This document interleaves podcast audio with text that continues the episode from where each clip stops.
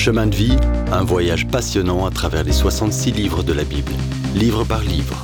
On regarde aujourd'hui Éphésiens chapitre 1 des versets 11 à 23. Être en Christ Impossible de saisir combien c'est merveilleux. Tout ce qui appartient à Christ t'appartient comme enfant de Dieu. Jésus l'a payé. Dès le début, Dieu a décidé que tu recevrais un héritage de sa grâce à cause de sa bonne volonté, c'est tout.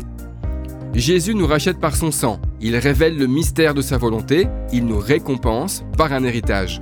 Les grands plans de Dieu s'accomplissent quand toute la Trinité accomplit ses merveilles pour tous les croyants. En écrivant ces choses, Paul s'arrête et chante une doxologie. Nous sommes les premiers à avoir cru en Christ, écrit-il. Nous devrions louer Dieu et lui rendre gloire d'avoir fait ces merveilles pour nous. On existe pour la gloire de Dieu. En vivant au centre de la volonté de Dieu, on réalise sa satisfaction et sa joie. Plaire à Dieu ajoute un but et un sens à la vie. On existe pour la louange de sa gloire. Ça suffit. Dieu nous donne un héritage. Jésus conduit l'Église. Et une troisième doxologie nous dit comment le Saint-Esprit nous protège. On a vu l'œuvre de Dieu pour nous. Ici, on voit le Saint-Esprit à l'œuvre en nous. D'abord, le Saint-Esprit te régénère. C'est lui qui rend la parole réelle pour toi et t'aide à répondre en croyant. L'Esprit fait d'un pécheur qui croit simplement en son nom un enfant de Dieu. Il imprime aussi l'image de Dieu sur notre cœur pour nous donner la réalité de notre salut. Ce sceau garantit également sa promesse de nous garder jusqu'au jour où il nous remet à Christ. Dans sa lettre, Paul prie deux fois pour les Éphésiens, manifestant toujours son souci pour eux. On peut dire beaucoup de la vie spirituelle d'une personne par sa manière de prier. Exprime-t-elle une dépendance de Dieu? Reflète-t-elle sa foi que Dieu peut combler ses besoins? Intercède-t-elle pour les autres? Paul remercie d'abord Dieu pour les Éphésiens, puis il lui demande de les bénir spirituellement. Paul prie aussi qu'on connaisse les richesses de notre héritage en Christ. Sais-tu que Dieu a un héritage en nous? Aujourd'hui, Dieu agit par nous, mais un jour, il nous réclamera comme son héritage. Jésus est la tête du corps, son Église. Il nous parle et montre au monde comment le suivre. La puissance qu'il a relevée des morts transfère aujourd'hui une personne de la mort spirituelle à la vie spirituelle.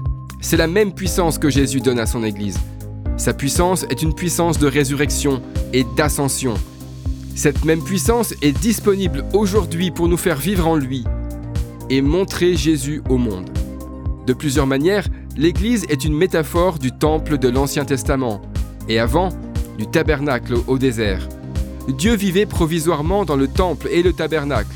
C'étaient des demeures pour la gloire de Dieu. Mais maintenant, l'Église est là où le Saint-Esprit demeure en permanence dans les croyants individuels. Un lieu non fait par l'homme. Israël n'a jamais pensé que Dieu était confiné au temple. Le temple était plutôt où Dieu les rencontrait quand il venait avec un sacrifice et un rituel. L'Église n'a plus rien de ça. En fait, le temple, comme le tabernacle, disait à l'adorateur, Jusqu'ici, pas plus loin. Mais maintenant, en Christ, nous qui étions loin pouvons nous approcher de Christ par son sang. Jésus nous accueille personnellement. Dans le prochain épisode, on verra la différence entre la vie et la mort. Si vous avez aimé cette rubrique et si vous voulez en entendre plus, allez sur le site ttb.twr.org ou téléchargez l'application. Retrouvez-nous aussi sur chemindevie.info. Vous voulez nous dire comment Dieu change votre vie par sa parole?